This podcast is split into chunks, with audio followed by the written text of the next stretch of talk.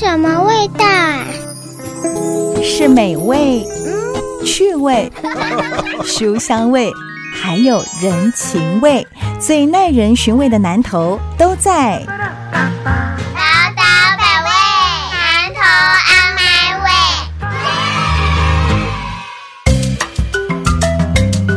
Super 九九点一大千电台，宝岛百味，南投阿麦味，我是念慈，我是裴慧。今天的宝岛百味是要跟大家分享书香味哦，要推荐一本新书，一本好书。这是由天下文化所出版的《拔地而起的力量》，蔡培慧改变家乡。哎，有没有听到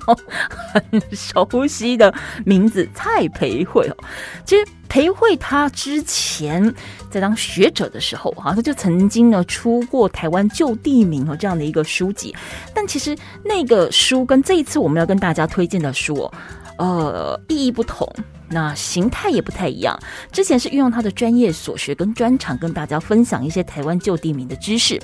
那么这一次拔地而起的力量，蔡培会改变家乡，比较有点，我觉得像是作品集，或者是成果展的感觉，而且不是呃蔡培慧老蔡卖瓜好自卖自夸哦，是有很多可能呃他的长官、他的朋友、他的战友，甚至是他多年的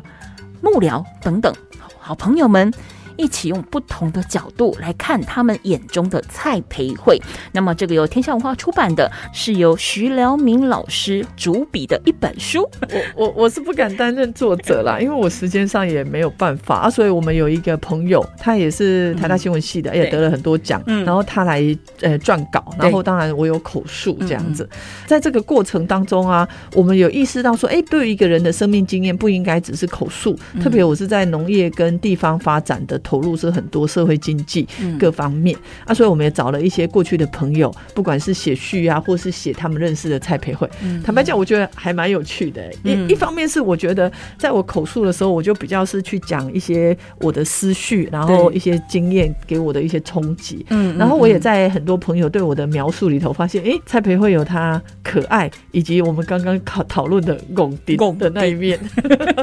我们跟大家讲一下哦，这是由天下文化所出版。的拔地而起的力量呢？蔡培慧改变家乡，这是徐良明老师哦，同整所有的资讯来口访哦，那么为蔡培慧出的一本作品。对对。那这其中其实当然有这个培慧的好朋友、战友哈，过去可能在台湾农政时期，同志们写下他们眼中的蔡培慧。不过在书的蛮前面的哦，有一个小小的章节，因为我觉得看了还蛮有意思的哦，是我们的蔡妈妈哈，一脸猛攻。第二，迄个猛攻啊，为什么你教授好好啊唔做啊？被遭遇不敬的诶蔡妈妈，哎，他在里面其实也有一些他对于培慧的观察，而且他的标很有意思，无极量广大，是不是？对对对对，我记得广大，勇于尝试哦。培慧，我们先聊一下，当然很明确的就知道说你要参选南投县长，家人呢，或者是妈妈呢，对你的不舍跟期待，或者说家人没有传递给你什么样的一个。支持的言语，我记得一开始我妈是很不舍的啦，因为对她来讲，我后来才意识到说，一个七十几岁的老人家，他心里还是有年轻时候对政治，也就是白色恐怖。虽然我们家不是政治世家，那个也都离我们很远，可是大家总是晋升的是没塞公敬敌啊。我在猜，我妈妈内在有那样的压力，所以我我妈妈有两个经验，一个是我确定要担任不分区立委的时候，我记得那一次过年我们也聊了蛮久的，我两个弟弟。他们的结论就三个字：随便你就不理你。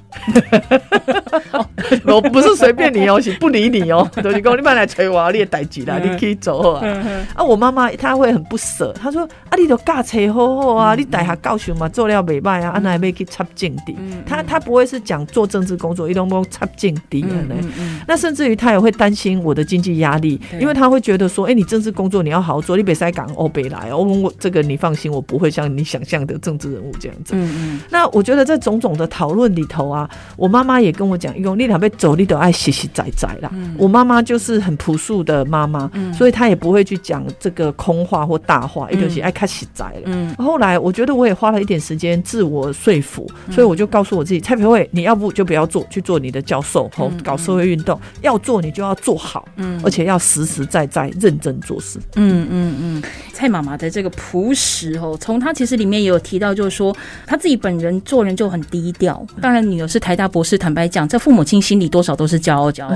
但是她也很不喜欢别人看到她的公哇破鼠骂啦，吼啊，喜公在你微骂啦，吼，她都其实很避讳这件事情。以刚刚讲，怎么讲的是一个 gay，他自己亏牛当，做阿不伟用就清澈。那其实他只是希望能够说培慧可以进加进进者，喝花者吼重新出发。那么讲到说重新出发吼，这个心就是心理的心，心情的心。裴慧其实从九二一地震之后，决定回到了家乡，参与重建基金会。那么愿意呢，打开耳朵，用心感受，尽力的去倾听灾民们的需求，那么帮忙协助啦，我们媒合资源等等。所以这一次在这个拔地而起的力量，蔡培慧改变家乡的这本书当中哦。那当然也有过去九二一重建基金会的伙伴们，或者是说在那个时候认识蔡培慧的人，也从他们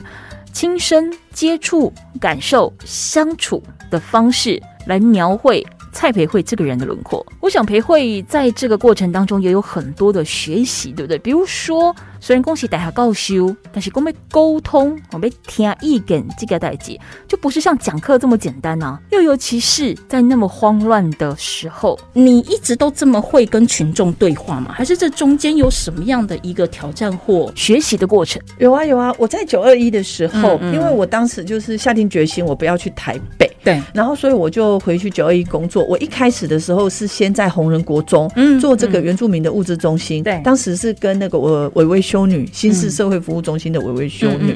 然后在那边做了三个月。我们也很感谢慈济的帮忙，做了大爱二村，就是诶盖组合屋给这个房子倒了人居住。然后那时候我就到仁爱乡公所去工作，就协助他写重建的计划。那当然也找了很多教授来帮忙。然后后来就九二一基金会谢志成老师就找我去。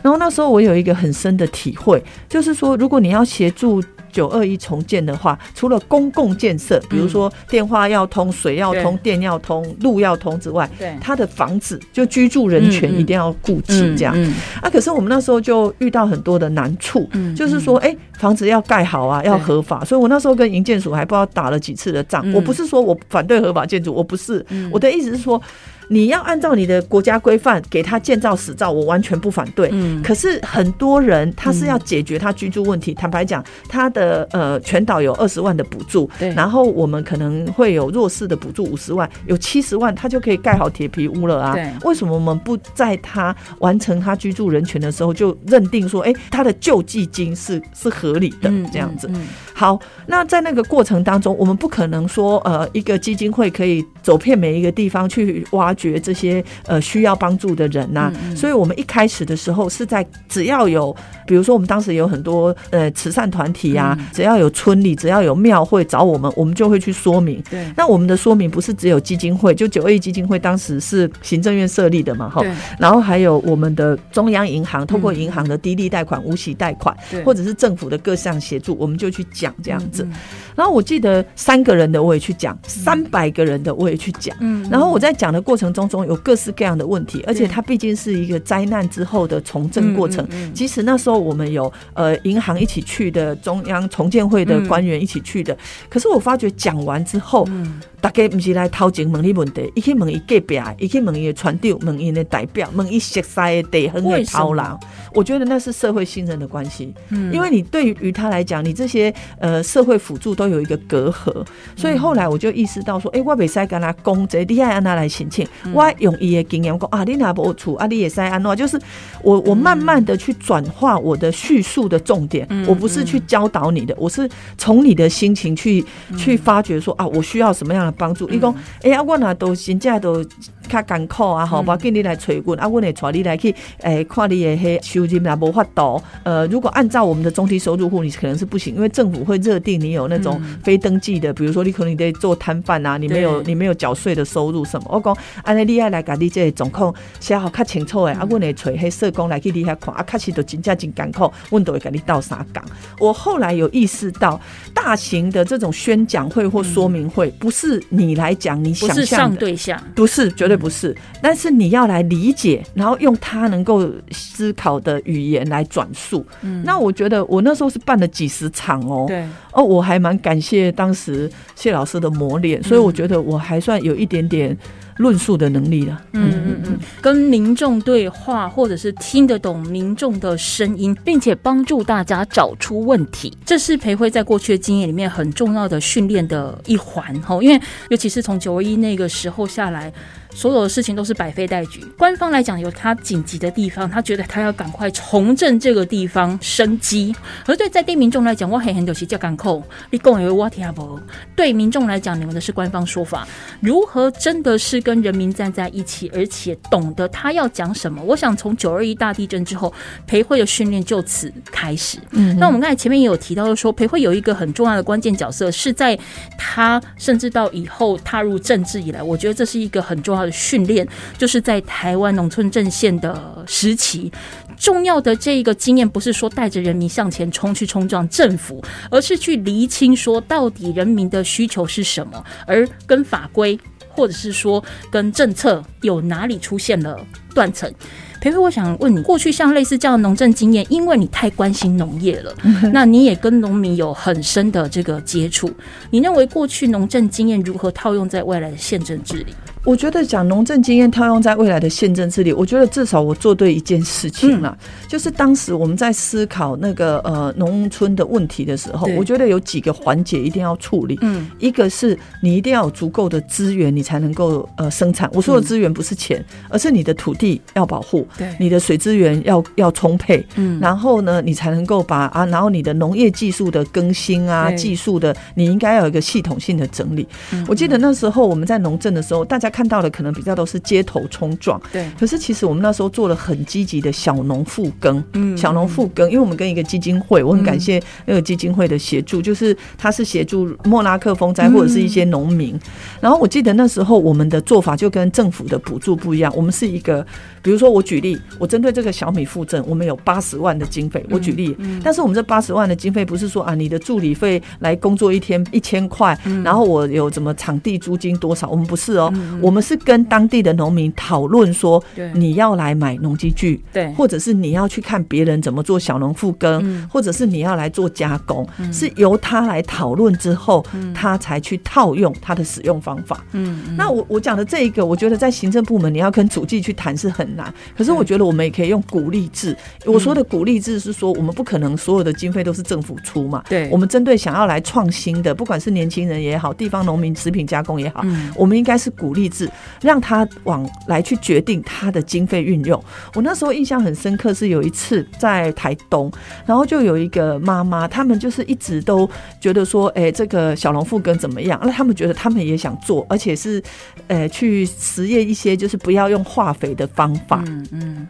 结果那个妈妈他们也是讨论了好久，然后再有一个应该算是。主要的这个工班的妈妈，她就跟我讲，她说说你不能都一直叫我们做啊，你总要给我们一点工资吧。嗯嗯。然后我我那时候才意识到说，呃。我我我并不是说我们不给工资，而是我们想象中的这个呃工资的这个使用方法跟他想象的不一样。他并不是要给你很多的工资，而是说他已经放下他的工作来参与这个计划。对。然后我我那时候的做法，我不是说给或不给，我是说，哎，那么我们就来讨论，在既有的这个费用，除了一部分买农机具，一部分去交流之外，按哪一个部分要做工资，大家来讨论决定。嗯。那我为什么会讲这个经验？就是我意识到，就是说，我们的政府部门，我最近有意识到，他太有那个制式的规范，便当就是八十块，然后什么，我我并不是说你要吃个呃一百块、两百块便不是这个意思，而是说针对地方的这计划，如果我们用的是这种科层化的去把它切割，未必能够扩展。呃地方他想要发展的事情。嗯嗯嗯，这是不太一样的思维。嗯，那我们这个阶段呢，我们跟裴慧聊到的是呢，最近他的这新书《就拔地而起的力量》，蔡培慧改变家乡。其实。还蛮完整的陈述，他从呃大学教授一路到社运学者，到不分区立委，到前行政院中办执行长，到现在成为南投县长参选人的这个角色。但不是老蔡卖瓜，而是很多的人，包含像小英总统，包含像呃赖副总统，甚至也好战友、好朋友吼，呃这个农委会主委陈吉仲吼，甚至说合作的董事长吼同董事长，很多人不同的一个角度去看他们眼里不同的蔡培慧。那甚至也借着这本书要告诉所有南投的好朋友们，裴慧他是真的有一个想法，甚至他一直不断的正在做，他是现在进行式的过程里面，他希望让大家可以看到美好南投正在改变中。我们在下个阶段回来再继续，请裴慧来分享这一本新书《拔地而起的力量》，蔡培慧改变家乡。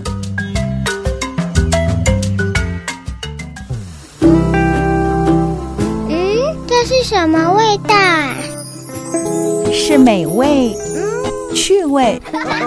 书香味，还有人情味，最耐人寻味的南头都在。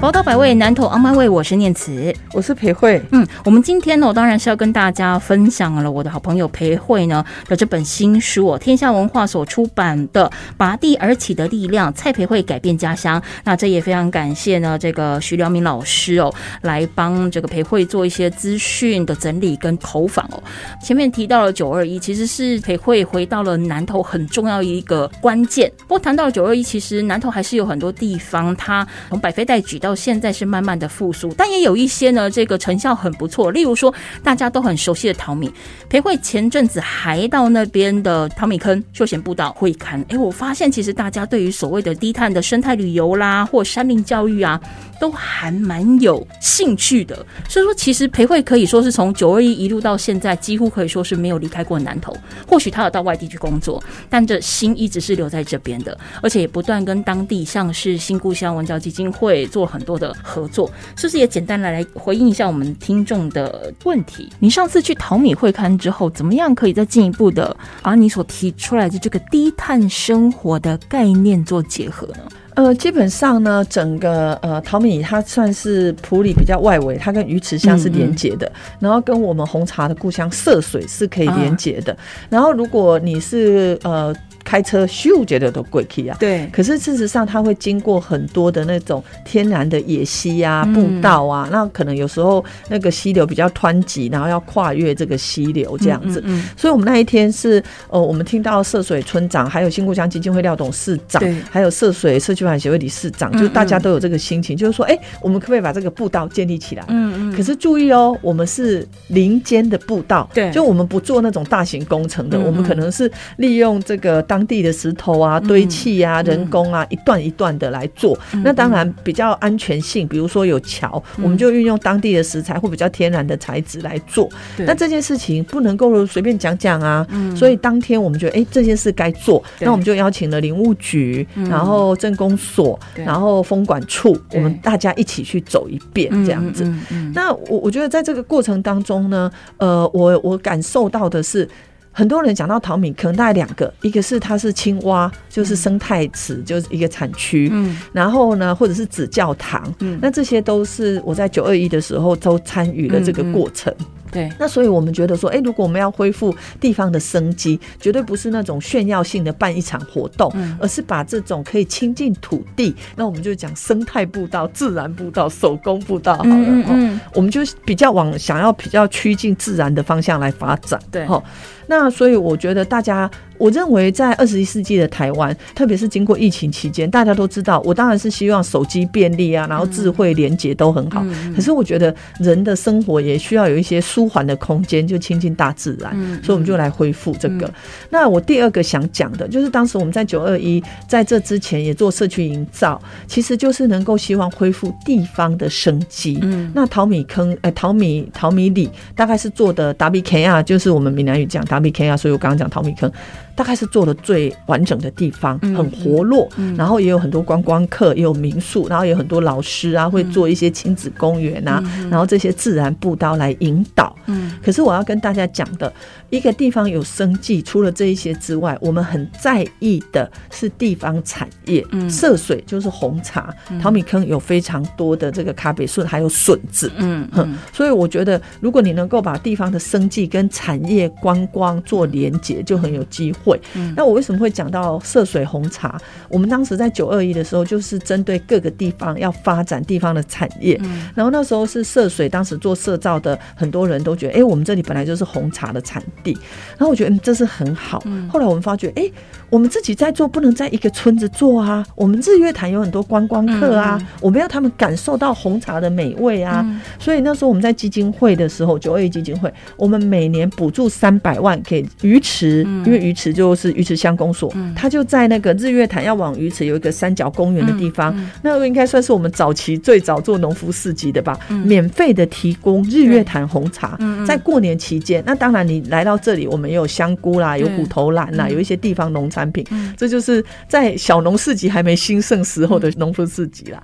那我觉得日月潭红茶绝对跟当时这个鱼池乡公所提供大家来畅饮红茶有关系，要不然很久很久。大家已经忘记了这个味道了。对，因为其实我们刚才从呃培慧分享的这个过程里面，就会知道他并不是说为了要参选吼而提出了这么多的呃细节跟想法。我们讲选前端牛肉了，因为在哪嗯是亲身经历，你很难说用用功做功课这件事情就可以这么的侃侃而谈哦。但其实我们刚才前面也提到，从九二一到这个社运的工作者吼，这一路走来到后来正式踏进。所谓的政坛哦，有一个关键呢，是当时还不是总统的小英主席，嗯嗯嗯，三顾茅庐，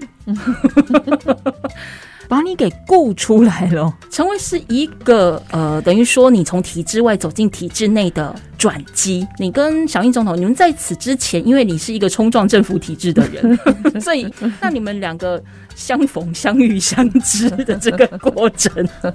当然，我我必须要讲，就是蔡总统在呃担第二零一二选完，然后他担任民进党主席的时候，我们有协助他做农业政策的规划啦。毕竟我本业还是专家学者 啊。但是我还蛮感动的一次，就是我那时候二零一三年十一月出车祸，是。然后我出完车祸之后，你也知道，我我弟我看了这个书才知道，我也是那种个性，就是不愿意承认自己出车祸住院，然后就一直要出院。然后我出院的时候也是。急诊啊，又是去医院来来回回。然后有一次，我们就接到一个电话，就是当时是呃，民进党主席的蔡英文总统，他要到我家去探望我。我我是很感动，我我觉得这是受宠若惊。我印象中，我就比如说，假设他是九点要到，好了，举例，我就跟我弟讲说，哎，我们那个楼下的大门啊，这个要开啊，怎么样啊？你九点之前要要去迎接哦，诸如此类这样子。结果没想到，大概八点五十五的时候，已经有人敲门了。就是蔡总统跟他的随行秘书，他们就自己换证，自己上楼来。那我跟我弟弟两个人都很讶异，因为我那时候是在生病的状态，所以这是我弟的责任了。哦，没有了，开玩笑的。我很感动，因为再怎么样，虽然蔡总统那时候是呃，就是选市长，二二零二没选上嘛，他还在准备二零一六，可是毕竟他也是一个党主席呀。可是他是呃，非常的 nice，对对对对对，我那时候是蛮感动的。然后他就坐在那里问一下我们的状况，啊，当然也安慰我妈妈这样子。呃，我记得我当时我弟弟的两个小孩，他们也很崇拜蔡总统，就拿了他们的小照片啊、小画作，就请蔡总统签名。那一天有留下一张照片，因为那一天我姑姑他们也刚好都来探望我。我在想，可能是因为蔡总统要来，来的机会比较大。开开玩笑的，开玩笑。你到底要得罪多少人？我已经得罪我弟了，姑姑对不起。好，重点我特别在这个书，我就放了当时的合照。我我所要讲的，并不是只是说蔡总统来我家，我我要讲的是，作为一个要竞选总统。home. 担任大卫的党主席，他大也可以大牌阵仗，但是他是很。轻轻居简从，哎，对对对，轻居简从。然后我我觉得他来到我家这种互动，就很像是一个大姐姐来探望生病的这个妹妹，这种这种情感啊，我还蛮感动的。那我我当然这个跟之后他邀约我担任这个部分区，当然中间还是很多的讨论。可是我觉得蔡总统讲一句，他说：“蔡培慧，我知道你想做农业结构改革，我们就一起来做吧。”嗯嗯，我觉得这样子的呃，就是愿意来从结构改革来做调整。对我来讲也是一个很大的提醒，所以这也提提醒我自己，就是说，如果有机会好好的来做事，那我们就面对它。那虽然是政治工作，在整个台湾的政治纷扰里头。呃，跌跌撞撞或纷纷扰扰的事情多，可是我们还是要本呃坚守我们的本分，就是我们是要好好的来做农业结构的改变。那我相信这几年农民有退休金，农民假设不小心 呃受伤，植灾保险，或者是呃农业灌溉设施，或者是农产品加工，这都是你过去在从事社运的时候很在乎、很关心的议题。而在你走入体制之后，也一一的都实现了。我相信你一定很激。动也很感动，我觉得一步一步，我们就是在把这个农业结构比较完整的的呈现。嗯嗯嗯，因为其实，在书里面哦，裴会提到一件事情，就是说南投的现况，难道很多人都觉得是偏乡，资源不足，交通不好，呃，教育啦，经济结构啦，都不是很良善，好的状况之下，他是不是就因此应该定位自己是偏乡，然后？放弃挣扎的可能。哦，裴慧这边提到说，其实要改变南投的现况，四大面向如果能够循序渐进、齐头并进的话，它其实是很有机会的。包含从教育、交通、医疗跟产业四个不同的方向来陆续下手，哦，它是是非常有可能。而且包含像我们过去节目当中都曾经有谈到过，你说呃教育面好，营养午餐法啊，这也是裴慧之前一直不断的在努力的。食农教育法也是。那交通不要说它。他希望推动这个小黄公车、偏远医疗的一些相关的计划，跟产业中心新村创生富裕基地，哦，这也是培会不断的大力促成。就是说，他有没有可能脱离偏乡的窘境？他其实是。有可能的哦，但如何去做？我觉得它就是目前正在实践当中。我们在下一个阶段回来再继续请裴慧来聊一聊。在这本书里面，每一个人都有不同的见解，但是其实裴慧也提到了一件事情，就说南投不是没有办法发展哦，只是过去的旧习还蛮严重的。有关系就没关系，没关系就很有关系。我们来聊一聊南投接下来要进行的，并不是城乡落差的差距越来越大，而是进行的是城乡共好。我们待下个阶段回来继续聊。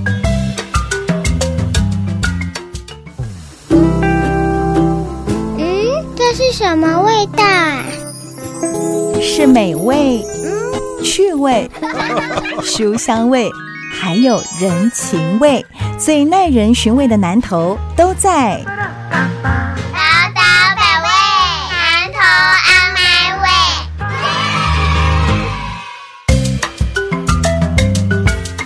宝岛百味，南投 On My Way，我是念慈，我是裴慧。嗯，今天呢带来我们裴慧的新书哦，《拔地而起的力量》，蔡培慧改变家乡哦，谈过了一些培慧从体制外走进体制内的一个历程。那当然还有他的一些在地经营的经验的分享，从九二一哦，根基扎的非常的实在。哦，那到后来呢，也因着他的学士的涵养哦，在意关心哦农业经济相关的问题，那么走进了台湾农村阵线，有非常多的一起革命的一个同志。那当然，这些的养分都成就于了他现在。在呃代表民进党呢要竞选这个南投县长的过程当中是很重要的一个力量，因为蹲得够低，也跟民众够接近，看得见问题的本质，可以更清楚的在未来的制定政策，或者是说跟中央的协调当中会有更大的利基点。不过这当中其实有蛮多篇都是培慧过去我们讲呃战友农村战友的一些相关对于蔡培慧的观察，培慧特别针对其中一位红乡。大姐在描述你的篇章，想要特别分享，对不对？对，这个红香大姐啊，她当时是苗栗后龙湾堡，她很很有趣。我说的很有趣，就是讲话的那个生动性。比如说，我有一次我们应该是在抗争的时候，他就直接拿出一块钱，他说：“你被假崩啊是被假挡卡提？” 他就对着这些官员啊，还有要征收的人这样讲，活灵活现的去展示。然后他每次都很温暖，就是即使我们是那种抗议的记者会啊，他也会准备好一些油崩啊、菜桃柜啊给大家。那我在红香大姐的身上就是看到一个温暖包容的。那种女性的力量这样子。啊，所以当时就是我们在出这本书的时候，天下文化也说，哎，他们想要访问一些哎当时的朋友，我就说，哎，红香大姐她也是很典型的，然后她这几年也经历了很多的事情，包含她呃参与主妇联盟，然后生产有机的农产品，那包含这个呃红红大姐的先生因为生病的关系就离开这个世界，嗯，然后包含她也协助很多各地的农民，呃，可能不管。是抗争啊，或是说出他的真心话这样子，我我是很感佩红香大姐。然后她在写我的时候啊，我我还蛮感谢她的，因为她觉得说我们培养出战友般的革命情感，亲如姐妹。然后她也注意到说，哎，我是阿妈带大的，然后对农村有。特殊的情感不是只是来抗争，我有意识到有一个是我自己当时是呃觉得说，我们遇到抗争的场合不能够只有专家学者、年轻学生说话，一定要让当事人说话，这个是我很坚持的。所以那时候我就是记者的采访，我记得那时候一周刊要采访我说，你不要采访我，你要去采访洪大姐，当地的农民接受媒体的采访第一顺位，因为我觉得要讲出心里的话，最好的就是讲自己讲的话，因为那那个会有情感，会有他的情绪无。奈都会在他的描述里头嘛？对。可是我没有想到他在受访的时候，他自己提到，他说以前有记者来的时候，培会都会安排当地人受访，让我们很感谢。他们讲，我看到这个时候我很意外，因为我觉得这不就是我应该做的事情吗？因为在书里面，裴慧其实也有讲到说呢，他近期很长，就是萦绕在脑袋里面的是南投县的县歌。然后它里面其实有提到，就是包含像是南投当然就是玉山嘛，然后九水溪啦，然后甚至呢物产丰硕、民力强，甚至社会淳朴，它有很多很多的特色跟优点哦。但是偏偏有这么好的环境，但我们不断的要让自己好像呃自我矮化一。直去强调说：“哎，我们什么都没有，你们赶快来帮助我！”哦，裴会想要强调的是，把我们有的好的通通集合起来，并且告诉大家，等于说打造南投新品牌是一个很重要的工作。嗯，对。而且我自己这几年呢，为什么我会讲城乡共好？坦白讲，这本书名在讨论的时候，对我是很坚持叫城乡共好。嗯哼，引导城乡共好，城是城市嘛，乡是乡村嘛。对，我觉得它的共好，并不是只是我们的生活便利而已。我觉得生活便利是一个外在的形态形式。你在你在农村有网络，生活也很便利啊。对。可是我觉得农村的互动，它是把人的那个社群，就是那起做灰到底呢，做灰修棒婆哎，对，它的那种人跟人的连接是比较强的。嗯。然后我们在都市，可能我们住在大楼里头，然后我们每个人就是一个萝卜一个坑，或者是每一个人都是关键的螺丝钉，它其实是比较切割开来。我意味着那其实是不同的文明。我常常讲，就是我之前在演讲的时候，我就说，一九九七年的时候，我是那个在立法院当助理，然后那时候通过京都议定书，嗯嗯，然后在京都议定书的时候呢，我们就我们那时候的立法院气氛还蛮好的，那些助理都会组读书会嘛，嗯。那我们就是各自去说服老板，各党派都有，就是说，哎，我们是不是也应该要做那个二氧化碳就是气体排放的一些相关法规，就像京都议定书这样子。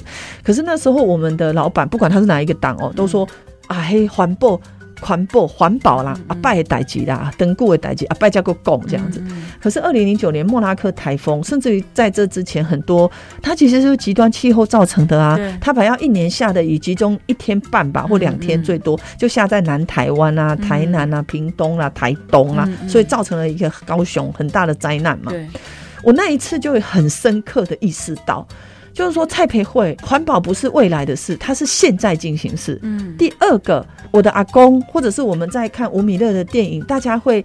早上拜拜谢天，那不只是谢天，那不只是信仰。那其实是人跟环境相生相息的思维逻辑。所以我要讲的就是说，我们如果一直都相信工业或者是科技业，就是 process，就是你只要制成迅速，我就可以达标。那其实你是一直往前推进的，你不是一个共融的一个生活体系。所以我要讲的就是说，工业文明跟农业文明是不一样的思维。农业文明讲的是一个相生相息的共融融融合在一起的融的思维。那工业文明它是往前的，是急速前进的，线性的，它是没办法去拟平人跟环境的关系的。我相信，二零零九年莫拉克台风跟这几年像去年的干旱，那今年下的那个雷阵雨都比较大，大家就会意识到说，哇，原来跟自然环境的相生相息不应该再停顿了。我相信有这样意识的人多，可是有这样的意识会把这个意识思考到说，我们现在想过的环保生活，其实就是我阿公阿妈在过的环保生活的人少。嗯，所以我要讲的城乡共好，其实不是要做